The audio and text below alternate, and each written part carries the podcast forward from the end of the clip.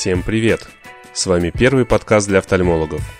Делимся выступлениями известных лидеров мнений в сфере офтальмологии. Самые интересные и актуальные доклады от ведущих специалистов в нашем подкасте.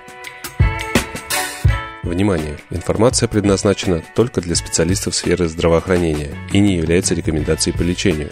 Не занимайтесь самолечением. При любых недомоганиях обратитесь к врачу. Добрый день, уважаемые коллеги. Дистрофия дегенерация роговицы представляют собой, собой группу заболеваний, некоторые из которых э, достаточно фенотипически гетерогенны, что затрудняло и затрудняет э, их классификацию. Напомню о заболеваниях схожих с дистрофиями и дегенерациями. Это аномалии развития роговицы, которые являются врожденными, и о группе заболеваний, которые также э, представляют собой, э, то есть имеют дистрофический дегенеративный характер. Это кератоэктазии, куда относятся кератоконус, пелюцидная маргинальная пелюцидная краевая дегенерация, считается ныне, что это раз, а, различные проявления одного и того же заболевания кератоглобус. Итак, поговорим о дистрофиях и дегенерации роговицы. Дистрофии представляют собой группу наследственных, невоспалительных состояний роговицы, характеризующихся э, различного рода формированием в ней помутнений, что связано с отложением веществ, которые в норме либо не должны присутствовать в роговой оболочке глаза, либо присутствуют при дистрофиях в избыточном количестве. Дегенерации, в свою очередь, представляют группу спорадических, связанных с возрастом, либо вредным влиянием внешних факторов, либо системных заболеваний, характеризующихся также формированием в роговице различного рода помутнений, либо ее нарушением ее формы, истончениями.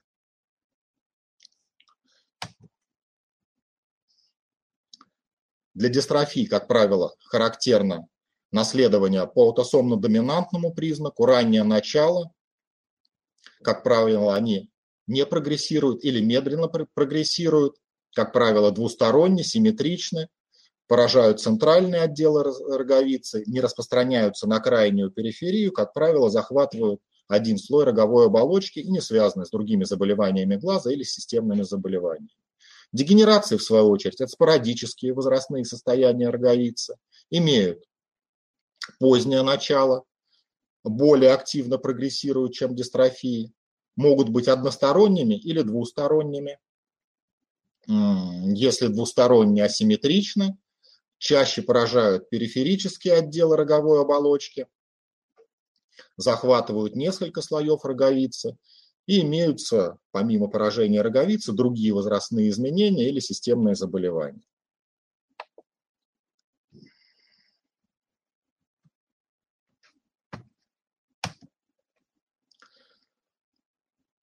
Слово дистрофии имеет греческое происхождение, было введено в медицинскую литературу в 1884 году, и уже через несколько лет, при описании болезни мускулатуры, и уже через несколько лет появились описания э, дистрофии роговицы.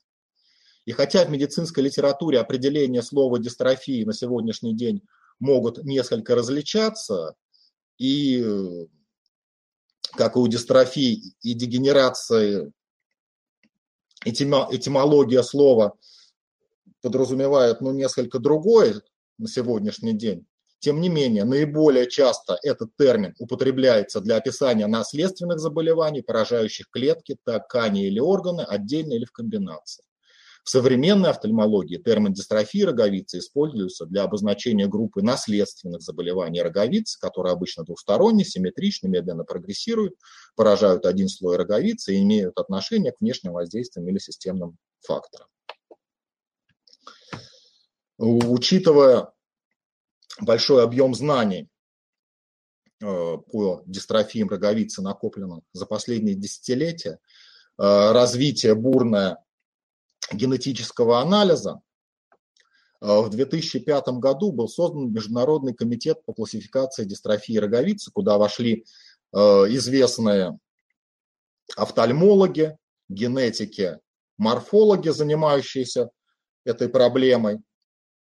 Целью этого комитета было разработать новую э, легитимную общепринятую классификацию, которая отражала бы современные знания по клинике, генетике, морфологии дистрофий, и которую можно было бы легко адаптировать э, под э, новые получаемые знания, легко менять. И в то же время эта бы классификация соответствовала старой, общепринятой по слоям роговицы. В 2008 году такая классификация была создана, каждой вошедшей туда дистрофии соответствовало краткое резюме клинических, генетических и гистологических данных. Кроме того, каждой дистрофии была присвоена э, категория с цифровым обозначением от 1 до 4. Э, и цифре 1 соответствовала четко доказанная дистрофия, с определенным геном и определенными генетическими мутациями. Цифре 4 же соответствовала предполагаемая дистрофия, э, э, у которой доказанности, что это самостоятельная нозологическая единица, на тот момент не было. Э, в 2015 году классификация претерпела изменения. На сегодняшний день это последняя редакция, классификация дистрофии роговицы.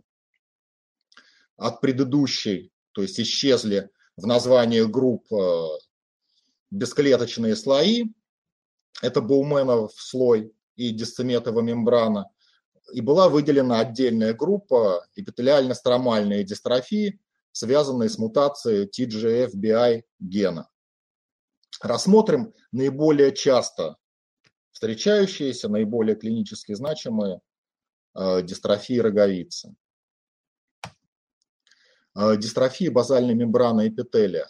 В отдельных случаях доказана э, наследственность и наследование, но в большинстве случаев четко проследить этого не удается. И в большинстве случаев все-таки на сегодняшний день считается, что возможно, это дегенерация, то есть аномальное развитие э, и формирование базальной мембраны в ответ на воздействие вредных внешних факторов.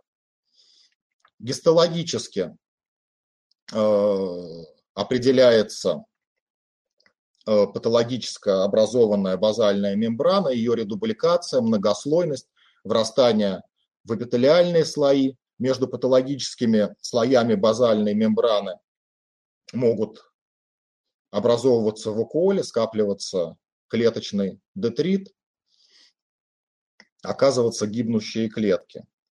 У такой базальной мембраны нарушен комплекс адгезии, как правило, то есть она плохо прикрепляется к подлежащим слоям стромы. Клинически такое поражение может проявляться в виде картообразного рисунка, в виде рисунка отпечатка пальцев э, могут выявляться микровакуоли, которые при прямом освещении выглядят как сероватые субэпителиальные точки, могут образовываться вот такой причудливый рисунок в эпителии точек. Э, в ряде случаев такие поражения протекают бессимптомно.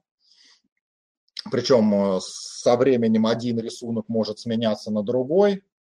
В ряде же случаев э, заболевание сопровождается так называемым синдромом рецидивирующей эрозии с характерным симптомокомплексом. Это э, резкая боль по утрам, покраснение глаза, светобоязнь, слезотечение.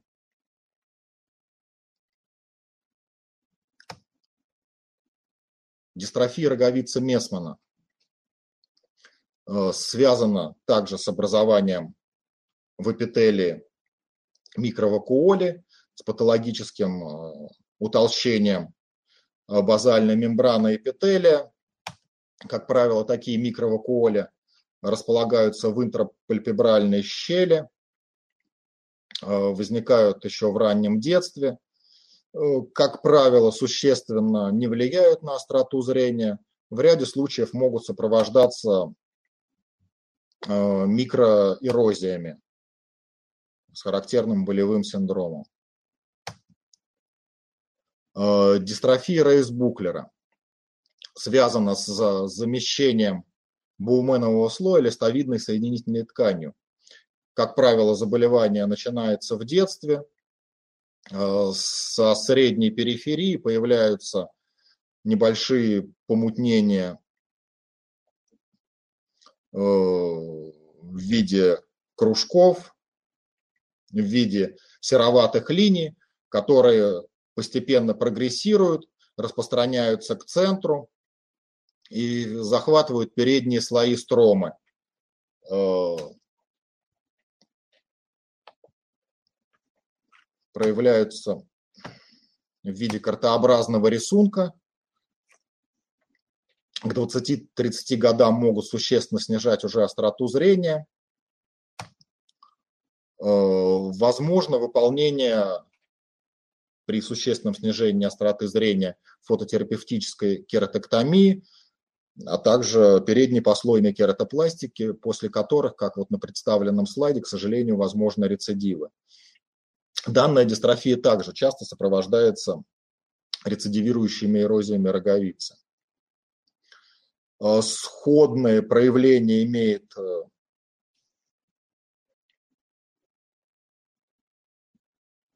дистрофия Тилли Бенки, э, но там э, помутнения имеют не картообразный рисунок, а рисунок медовых сот. Решетчатая дистрофия роговицы связана с отложением амилоида в ее строме. Амилоид э, нарушает цитоархитектонику роговицы, ее ламеллярность. Такие отложения амилоида выглядят в виде отражающих свет линий, решеточек. Э, постепенно снижают остроту зрения, распространяются от центра к периферии и от э, передних слоев э, глубоким. Как правило, не захватывают крайнюю периферию, и не поражают дисцеметовую мембрану с эндотелием. Э, с возрастом количество этих решеточек увеличивается, возникает центральное диффузное помутнение, которое также может сопровождаться, помимо существенного снижения остроты зрения, рецидивирующими эрозиями. Э, сходное поражение может быть при системном семейном амилоидозе, Раньше в прежней классификации это называлось решетчатая дистрофия роговицы второго типа, на сегодняшний день исключена из э, дистрофии роговицы. Возникает, как правило, в достаточно пожилом возрасте, к 70 годам. Э, такие поражения решетчатые, как правило, начинаются со средней периферии, потихоньку распространяются к центру Поэтому острота зрения у этих пациентов долго остается высокой. высокой. Сопровождается, а, как правило, краниальной нейропатией и периферической полинейропатией. Может также быть логофтальм, что вызывает сухость, может сопровождаться рецидивирующими эрозиями такое поражение. А, это в качестве див-диагноза тоже похожие на решетчатые изменения помутнения, это кристаллическая инфекционная кератопатия, возникающая, как правило, при длительном применении стероидов у пациентов э, после кератопластик.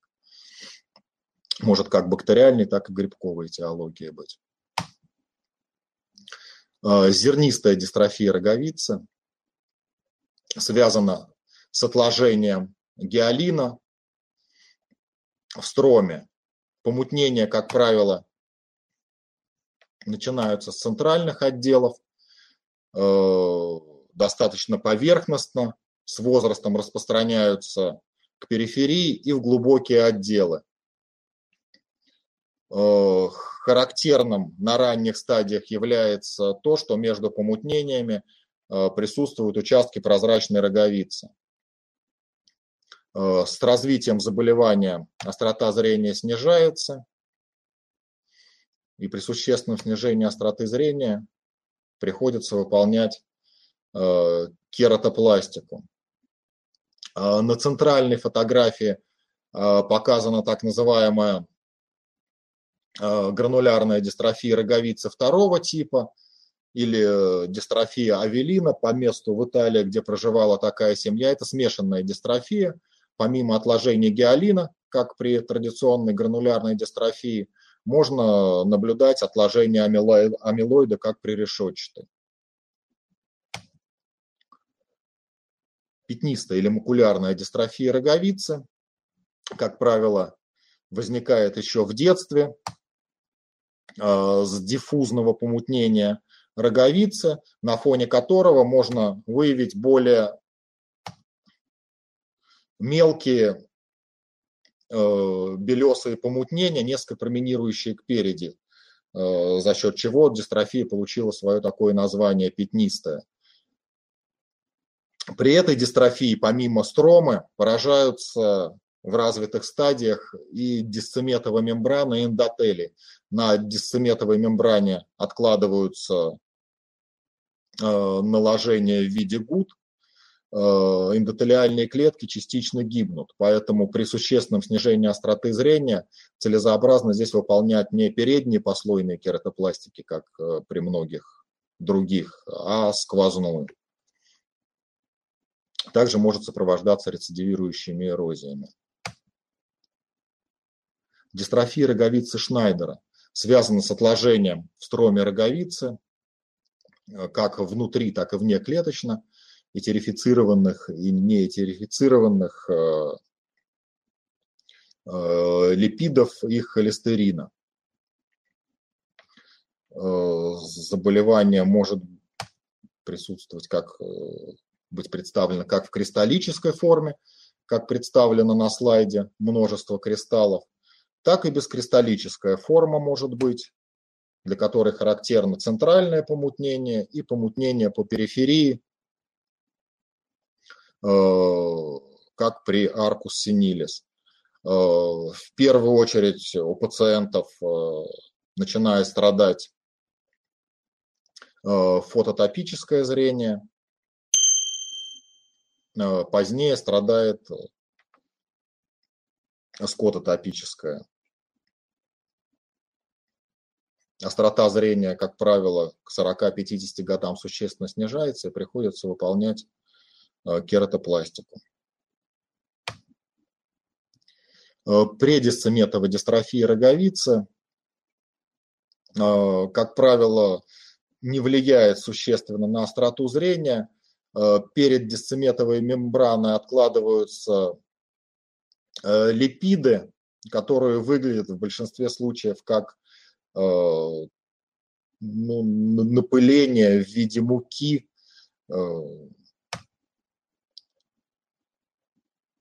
при заболевании существенно не снижается острота зрения, но э, часто такие помутненицы путаются с э, эндотелиальной дистрофией Фукса со стадии корня гутата. При внимательной биомикроскопии видно, что эти помутнения перед дисцеметовой мембраной и при эндотелиальной микроскопии видно, что эндотелиальные клетки не поражены.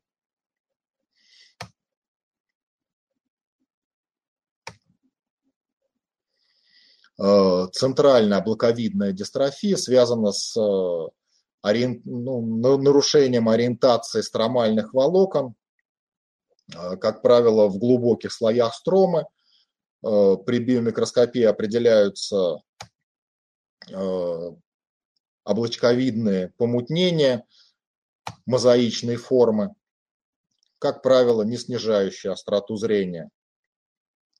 Э, дистрофия относится к четвертой категории. Возможно, что это то же самое заболевание, что мозаичная дегенерация роговицы. Эндотелиальная дистрофия роговицы Фукса – одна из наиболее часто встречающихся дистрофий. Э, выделяют э, раннюю форму, которая встречается у молодых в возрасте 20-30 лет, чаще выявляется, хотя в отдельных случаях описано у детей, и наиболее часто встречаемая поздняя форма после 40-50 лет, которая выявляется. Связана с тем, что патологически измененные эндотелиальные клетки секретируют патологические гиалиновые наложения на дисцеметовую мембрану гутты. В результате дисцеметовая мембрана утолщается, со временем, со, со временем часть эндотелиальных клеток гибнет стадия корня гутата выглядит как вот такая шагреневая кожа, как э, в иностранной литературе описывается вид битой металлической крошки. Э, при этом отек еще не возникает. Э, при гибели эндотелиальных клеток, при уменьшении их количества меньше, чем 500 в квадратном миллиметре, возникает э, хронический отек роговицы, существенное снижение остроты зрения, как, как правило, которое больше по утрам из-за того, что отек утром сильнее. Э, в дальнейшем могут присоединиться болевые ощущения, связанные с разрывом эпителиальных пузырей. На сегодняшний день радикальным патогенетическим ориентированным способом лечения считается эндотелиальная кератопластика. Ну и вот немножко хотел о классификации, об обозначениях, о диагнозе э, эндотелиальной дистрофии роговицы Фукса. В отечественной литературе, э, в отечественных э, диагнозах часто встречается эпителиально, термин эпителиальная эндотелиальная дистрофия роговицы. Этому термину уже очень много лет, не одно десятилетие. На сегодняшний день все-таки принято называть это заболевание эндотелиальной дистрофии роговицы, потому что отек стромы, отек эпителия – это лишь вторичные изменения поражается эндотелиальный слой роговицы. Но еще вот более такой грустный диагноз – это вторичная эпителиальная эндотелиальная дистрофия роговицы. Э, по определению дистрофии – это наследственные заболевания роговицы, то есть вторичными они сами по себе быть не могут. Соответственно, э, под вторичной эпителиальной дистрофией роговицы, когда это говорится, как правило, понимается булезная кератопатия вследствие осложненного хирургического лечения катаракта, глаукомы. То есть для этого все-таки и в МКБ-10 есть термин булезная кератопатия. Можно это называть декомпенсацией энтелиального слоя роговицы, энтелиальной недостаточности там вследствие чего-то. Но вторичной дистрофии не существует на сегодняшний день. Таким образом, про дистрофии эффективной патогенетической терапии, к сожалению, на сегодняшний день не существует. Симптоматическое лечение направлено на купирование нарушений передней поверхности роговицы и уменьшение отека. Тут могут с успехом использоваться любриканты, это хилокомод, мы часто применяем хилозар комод, хилопарин, препараты, которые без консервантов, которые у таких пациентов можно использовать длительно, без побочных эффектов. И это препараты, которые, в частности, хилозар, комод, хилопарин, помимо гиалуроновой кислоты, содержат э, компоненты, способствующие регенерации, регенерации эпителия, и хилопарин обладает еще небольшим противовоспалительным эффектом. Могут применяться и в том числе при рецидивирующих эрозиях, при булезной кератопатии, мягкие контактные линзы, при отеках астматические препараты, ну и также отдельно препараты, способствующие регенерации. Хирургическое лечение дистрофии включает при поверхностных изменениях фототерапевтическую кератоктомию, при более глубоких это различные виды кератопластик, передние послойные, эндотелиальные, сквозные. Но, к сожалению, после хирургического лечения э, возможны рецидивы дистрофии на трансплантате.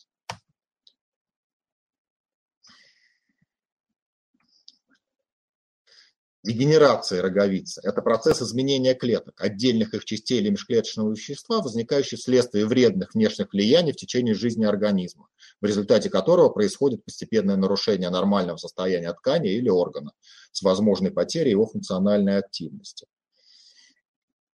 Э, дегенеративные заболевания роговой оболочки могут быть классифицированы по глубине поражения, по степени удаленности от оптического центра, как инволюционные, так и неинволюционные. Различают формы с периферическим источением роговицы и формы с отложением веществ. К инволюционным дегенерациям относятся старческая дуга, аркус синилиус, лимбальные полосы Фокта, мозаичную дегенерацию, периферические гуты роговицы. К неинволюционным краевую дегенерацию Терьена – пелюцидную краевую дегенерацию, э, дегенеративную борозду, узелковую дегенерацию Зальцмана, лентовидные кератопатии и ряд других. Э, одна из наиболее часто встречаемых дегенераций – это так называемая старческая дуга или аркус синилис, связана с отложением э, липидов на периферии роговицы как правило, может начинаться уже после 40 лет, э, к 80 годам выявляется у 90%. Э, помутнение начинается от верхнего и нижнего лимба, от глубоких слоев распространяется э, к бауменовому слою, также распространяется по окружности. Наружный край как правило, четко ограничен. Между лимбом имеется участок прозрачной роговицы.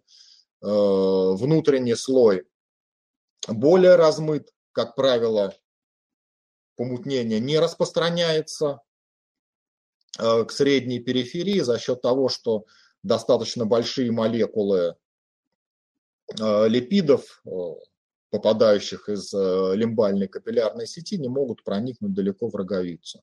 Протекает бессимптомно, как правило, не требует лечения, иногда бывает а, асимметрично, э, при поражении сонных артерий может быть э, меньше на стороне более пораженной сонной артерии.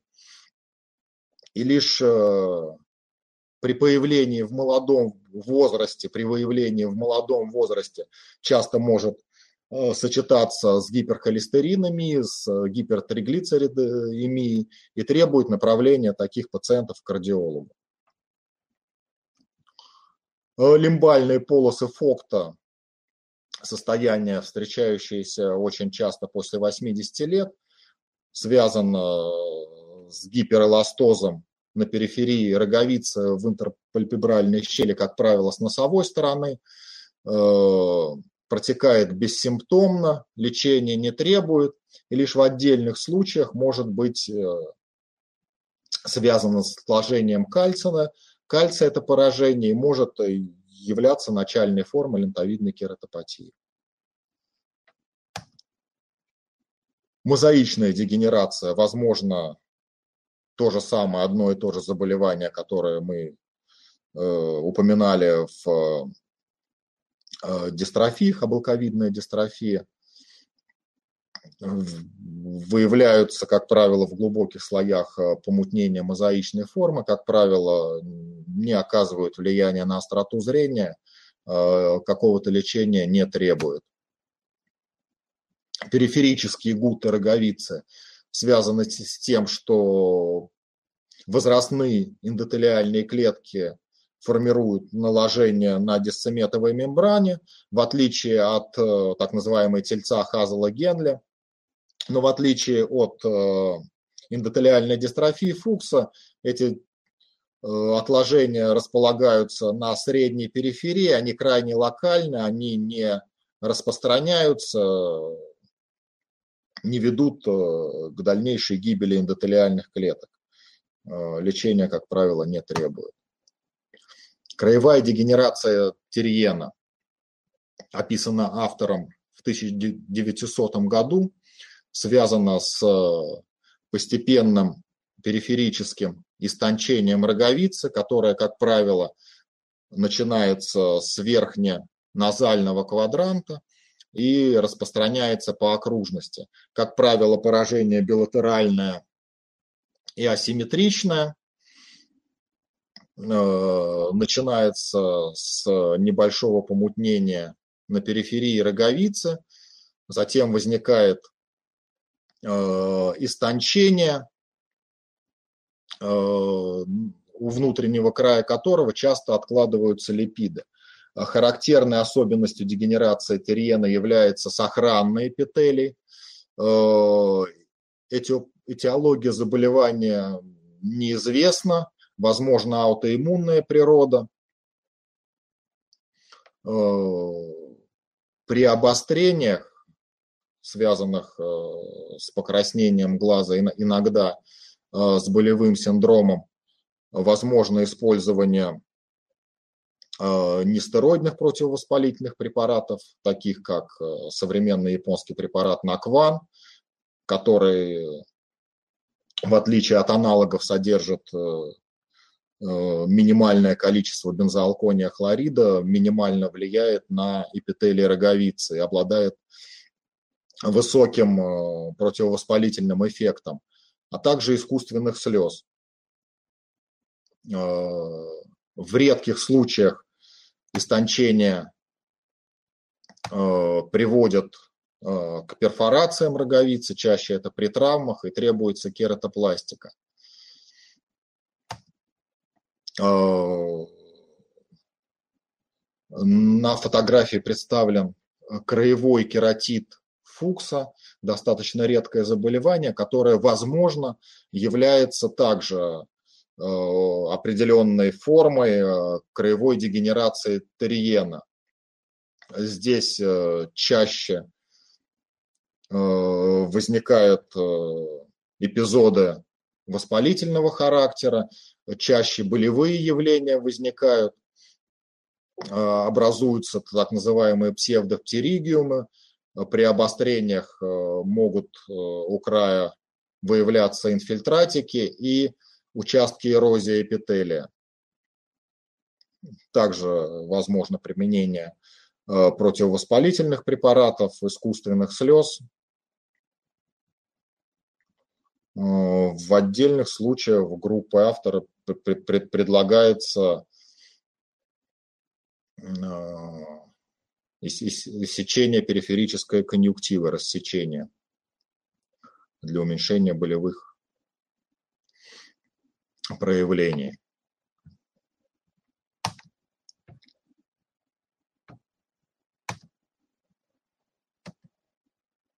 Так, это в качестве диагноза краевой аутоиммунный кератит на фотографии представлен. Узелковая дегенерация Зальцмана, описанная автором в 1925 году, связывал заболевание автора с хроническими а, конъюнктивитами. Э, на сегодняшний день э, этиология заболевания неизвестна. В ряде случаев связано, ну, описывается взаимосвязь с болезнью Крона. Боуменов слой замещается фиброзной тканью, который Э, выглядят как узелки, которые променируют кпереди. В ряде случаев э, э, узелки расположены субэпителиально, в ряде случаев может, могут распространяться на передние слои стромы. Как правило, захватывают среднюю периферию, могут сливаться между собой, могут распространяться в центр снижают, могут снижать остроту зрения, в том числе за счет астигматизма, могут сопровождаться болевыми ощущениями, рецидивирующими эрозиями, поэтому э, при этих поражениях важно, важ, важно закапывание длительное любрикантов, э, в том числе с, э, с компонентами, способствующими регенерации эпителиального слоя роговицы и роговицы в целом. Также целесообразно использовать э, противовоспалительные, в том числе нестероидные препараты в таких ситуациях.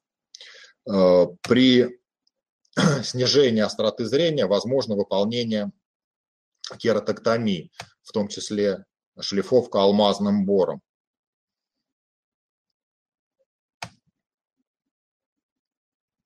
Это также в качестве диагноза аутоиммунный кератит.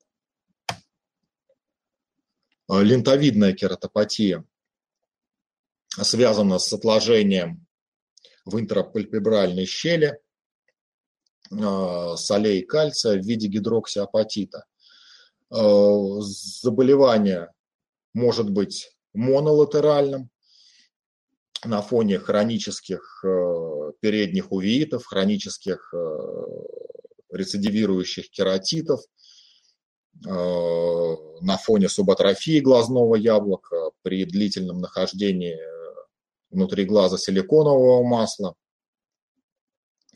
И э, двустороннее поражение на фоне таких системных заболеваний, как ювенильный ревматоидный артрит, э, хроническая почечная недостаточность, э, гиперурикемия. Поражение развивается с периферии, постепенно распространяется в центр, снижает остроту зрения – может вызывать болевые ощущения и дискомфорт при выраженных отложениях. В лечении важна терапия основного заболевания, лежащего в основе. Может быть достаточно успешно использоваться так называемое хелатирование, то есть э, разжижение масс э, раствором этилен э, диамин тетрауксусной кислоты. На сегодняшний день